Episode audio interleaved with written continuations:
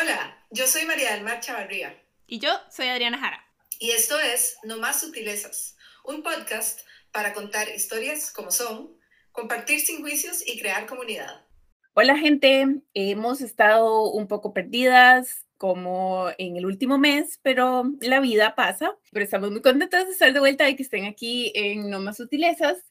Y hoy vimos por ahí que es el día de la salud mental o de hacer notar la salud mental o alguno de los días que tienen que ver con salud mental. Y por eso queríamos hablar un poquito de antidepresivos y de medicinas que ayudan con la ansiedad y este tipo de situaciones con las que lidiamos y estamos muy conscientes de que es un tema súper complicado y que básicamente ni siquiera la humanidad tiene una base perfecta de tratamiento, como decir, si usted se quiebra un brazo, usted le enyesan el brazo y le dan antiinflamatorios y se aseguran de que no se le haga una infección y ese tipo de cosas. Se sabe en general lo que funciona para la mayoría de las personas. Con los antidepresivos no es así, pero igual queríamos hablar un poco desde experiencias personales o cercanas a nosotros, como normalmente es el podcast, porque sí hemos visto como que ni siquiera tenemos expectativas de cómo funcionan. Estamos como muy prejuiciados a cómo deberían funcionar y entonces cuando nos los recetan o nos los ofrecen como una opción, no sabemos qué hacer. Entonces queremos hablar un poquito al respecto de qué es lo que nosotros hemos visto.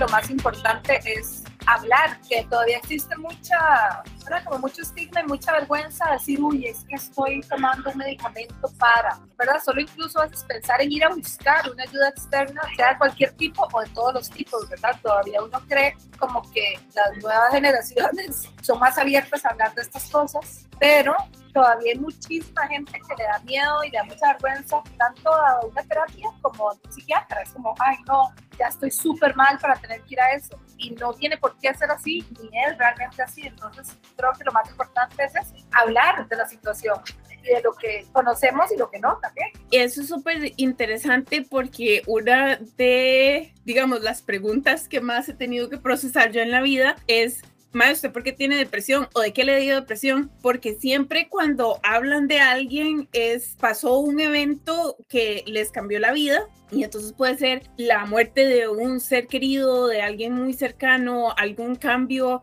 en el estatus social, en el trabajo, alguna enfermedad de otra índole física o una enfermedad de alguien o que están en situaciones súper difíciles de la vida en general pero yo no, o sea, yo he tenido mis cosas, pero han sido cosas que eh, pude manejar por mucho tiempo y de repente fue como, mm, no, ahorita no estoy bien. Y entonces pues tuve crisis de depresión, de terapia intensiva y de que el médico general me mandó a buscar un psiquiatra para que buscara medicamentos. Y digamos, una de las cosas que fue mi experiencia también fue que la primera vez que me dijeron busque un psiquiatra, fue una terapeuta, después de la primera sesión me dijo, no, usted lo que necesita es un psiquiatra porque está súper deprimida y vaya, búsquelo. Y eso fue toda la información que me dio. En cambio, mi doctora, el médico general, fue más como, ok, estos son los síntomas que usted tiene, usted está más cansada de lo que se esperaría con su rutina, tenía dolores de cabeza, no estaba durmiendo bien y pues sí tenía como este desánimo en general, pero todas estas cosas, otros síntomas físicos, nadie nunca me los había asociado y entonces yo dije, a la pucha, bueno, voy a ir a ver qué es. Pero entonces, precisamente, ni siquiera necesitamos tener entre comillas, una excusa, algo que nos haya tirado a la depresión o a la ansiedad, sino como tener por lo menos la claridad de ver estos otros síntomas de los que nadie nos habla. Y es que estos otros síntomas, yo creo que en esta sociedad actual hemos normalizado demasiado esto. Y hemos hablado en otro momento del burnout y yo sé que también habrá más episodios donde vamos a hablar un poquito más de eso, pero se normaliza que está bien, digo que es lo normal que en esta edad de la vida entre comillas, productiva laboralmente, en la edad donde, está bien, si no dormís bien, donde el chistín es el, el nivel de ansiedad que tengo, y eso no hay nada bien ni nada normal con eso. Pero aparte de eso, y de yo seguir criticando el, ritmo de vida capitalista, me parece muy importante lo que decías de que estabas en un proceso de por sí ya, digamos, de terapia intensiva y de cosas cuando se te recomienda visitar o tener esta otra perspectiva o ayuda adicional. Y es que creo que eso también es fundamental, ¿verdad? Como conversarlo. Muchas veces una terapia sola o unos esfuerzos aislados o individuales no van a ayudar porque no puedo procesar lo que está pasando o al revés. Digo, no es que ya es verdad la pomada canaria. Sí, por eso hablábamos de que es súper, súper complicado porque muchas veces yo siento que especialmente los latinos tenemos como una relación más cercana y más de confianza y queremos como curar a todos con lo que sea que nos funcionó a nosotros. Y particularmente los antidepresivos no funcionan así porque, digamos, el sabor de la depresión que tenemos cada uno funciona diferente. Para mí fue súper importante pues encontrar, y eso fue mera suerte, que la primera psiquiatra a la que yo fui pasó una hora y media conmigo hablando de pues todo lo que estaba pasando, de cómo iba mi vida, o sea, de que me preguntaban hasta qué tan ordenada estaba mi casa. Y yo di, mi casa es un despiche, pero eso, eh, eh, y la madre, no, no, de verdad piense a ver si es lo normal. Y yo, bueno, no, la verdad es que sí está más despichada de lo normal. La verdad es que a mí me cuesta salir de mi casa, aunque sea para ver a mis amigos, y siempre llegaba tarde a donde sea que nos fuéramos a ver, aunque yo sabía que era algo bueno para mí, era algo que yo quería hacer, aún así algo como que me secuestraba y era esta sensación de que yo no podía salir de mi casa sin, no sé, botar el pan viejo o sin pagar la tarjeta de crédito o, algunas cosas y mucha gente describe estas cosas, pero mi psiquiatra sacó el tiempo para eso, para escribirme los síntomas y pues todas estas situaciones que son diferentes y cuando llegó a la hora de prescribirme medicamentos, la madre literalmente me dio opciones. No fue como esto es lo que usted se tiene que tomar, sino que me dijo, vea, esta funciona así y la, la mayoría de los efectos que tiene son así. Esta funciona así y los efectos secundarios que puede tener así. Esta funciona así y yo creo que para su situación funcionaría para esto, pero no funcionaría para esto, pero si usted la quiere, la intentamos. Y eso fue totalmente diferente a cualquier experiencia que otras personas han tenido, porque normalmente es como, no, esto es lo que yo le voy a medicar y tómeselo y voy a ver qué hace. Y esa madre no, esa madre me dio opciones y me dijo, bueno, vamos a intentar con esto. Y me dijo, es un intento, no va a pasar nada hasta dentro de dos semanas. Se empieza con una dosis muy, muy baja que de hecho no hace nada para ver que su cuerpo no tenga una reacción muy fuerte en contra de qué son síntomas tolerables, qué son síntomas intolerables. Pero entonces toda esta avalancha de información que es difícil de procesar cuando uno está ansioso y deprimido, sí es cierto, pero a mí me ayudó mil. Qué importante es, ¿verdad? Tener esas oportunidades de conversar y muchas veces, bueno, si tuviste suerte, por supuesto, y oportunidad de que te tocó una persona así con este nivel de conciencia, pero también, ¿verdad? Como animar a la gente a que también pregunte, ¿cuántas veces tampoco preguntamos y asumimos que si el médico que tenemos enfrente nos, dio, nos dijo, ¿usted lo que tomar es esto? Uno dice, bueno, está bien, ¿verdad? Pero también hay derecho a preguntar, ¿y qué puedo sentir? ¿O qué no? ¿Y cuánto tiempo? ¿Y hay algo que puedo hacer? ¿En cuántas semanas? ¿Con cuánto peso? ¿Verdad? Como también normalizar esta conversación porque pensemos en los citas, lo que decía, de gente que ha tenido situaciones opuestas donde lo ven 15 minutos y le dicen, bueno, es esto ya, esto ya, chao, nos vemos en 15 días. Y si yo durante ese tiempo, no sé, ¿verdad? Lo que hemos hablado, de repente me empecé a hacer peor, mejor lo dejo y no me lo vuelvo a tomar. O al revés, ¿verdad? Tal vez está interactuando con otra cosa que yo tengo que no se habían dado cuenta que tenía. Tal vez está, me está afectando por un asunto hormonal, por un asunto alérgico, o porque es el proceso normal de ajuste.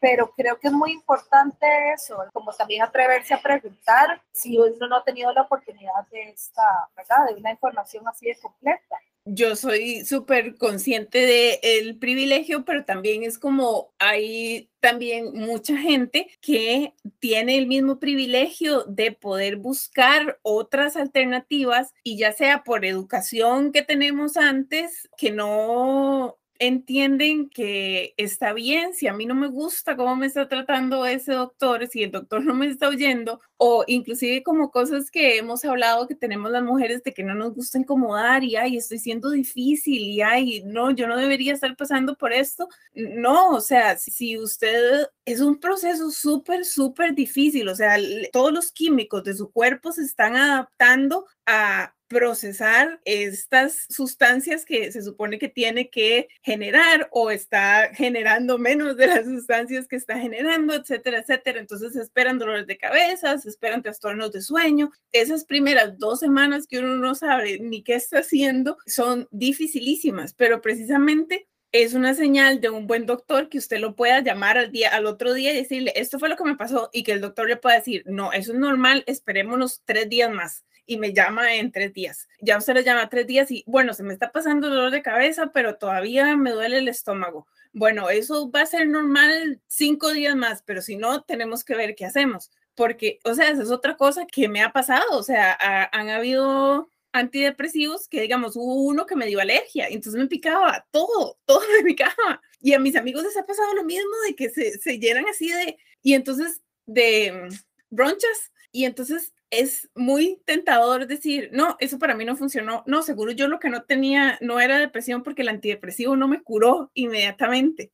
Y pues es echar para abajo a alguien que le costó mucho llegar ahí, que tal vez sí tenemos la conciencia de, no, no, es un proceso, estamos tratando, puede que haya una que sí le vaya a funcionar. Pues por eso yo quería hablar de, de este episodio, como que es importante saber que es un proceso tan difícil y que no da resultados inmediatos porque a los humanos nos cuesta eso. Creo que es importantísimo eso que mencionaste, esta presión, ¿verdad? Que tenemos las mujeres de no incomodar. Justo la semana pasada hablaba con una amiga que está atravesando por su proceso de dificultad. E igual ya está eh, con sus procesos psicológicos, médicos, de todo tipo, pero le costó la vida pedir esta ayuda y además de verdad cuestionarse o incluso si merecía este tipo de ayuda porque, ¿verdad? Ella como mujer, hermana además mayor, siempre había asumido estos encargos de resuelva, no incomoda, usted arregle, usted siga, usted,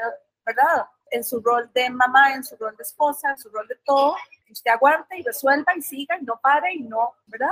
De, de que estos instantes, incluso de mostrarse insegura o débil físicamente o cansada, incluso a nivel social, ella es una persona que tiene una a mí siempre me ha dado una, era como uno se siente bien estando cerca de ella.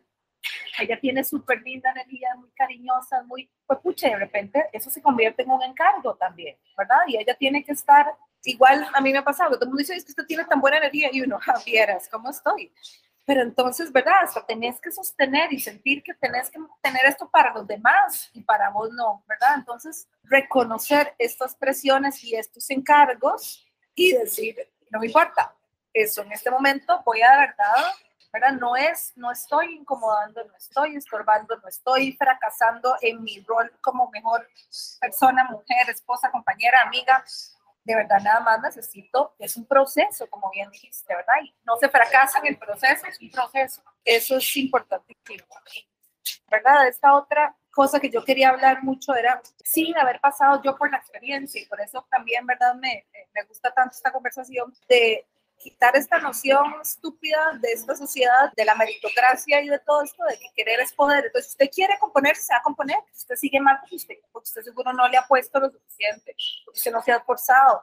A ver, nadie quiere estar mal, nadie va a fingir. El otro día vi un tweet de estos así de piché, pero ¿verdad? Le decía, nadie finge estar mal, tus amigos con, con, depresión están fingiendo estar bien. Entonces no es de que yo no estoy haciendo lo suficiente o que yo no le estoy poniendo, es que de verdad hay una situación muchas veces subyacente de desequilibrio hormonal, químico, bueno, social y eso no mejora para un ratico, pero ¿verdad? No es dar que responsabilidad únicamente de lo que usted está haciendo o no haciendo en este momento Sí, totalmente. Esa es una de, de, las cosas que tiene como la medicina, como que alguien siente que si necesita medicinas es que algo les falla, que están fallando como personas porque tienen que tomar esto, porque es algo que tienen que hacer todos los días o pues yo no puedo negar que yo me sentí así, especialmente al principio y ese tipo de cosas. Es como, no sé, probablemente social, que es como procesar y entonces como eventualmente darle la vuelta a la moneda y es como, no, gracias a Dios que existe esta cosa y entonces no tengo que lidiar con no poder salir de mi casa aunque quiera salir de mi casa que todavía no sé por qué pasa, todavía no sé, no sé cuántas pastillas hemos tenido que tratar a través de los años porque pierden efectividad o hay que cambiarlas o lo que sea. Todas esas cosas yo no lo sé, yo solo sé que hoy funcionan y yo las tengo, gracias a Dios. Sé que cada vez que hay que arreglar las medicinas, pues yo sé que van a ser un par de semanas en las que no voy a ser yo, entre comillas y son un par de semanas en las que tengo que ponerme particular atención de cuidarme, de no agregar cosas extra a mi horario y ese tipo de cosas, tratar de defender mi calendario para tener tiempo para descansar, pues que la primera vez yo no sabía estas cosas y no se las decimos a la gente que está empezando a tomar antidepresivos y di pues es una carga agregada a una persona que todavía está deprimida y no podemos manejar la medicina para la enfermedad.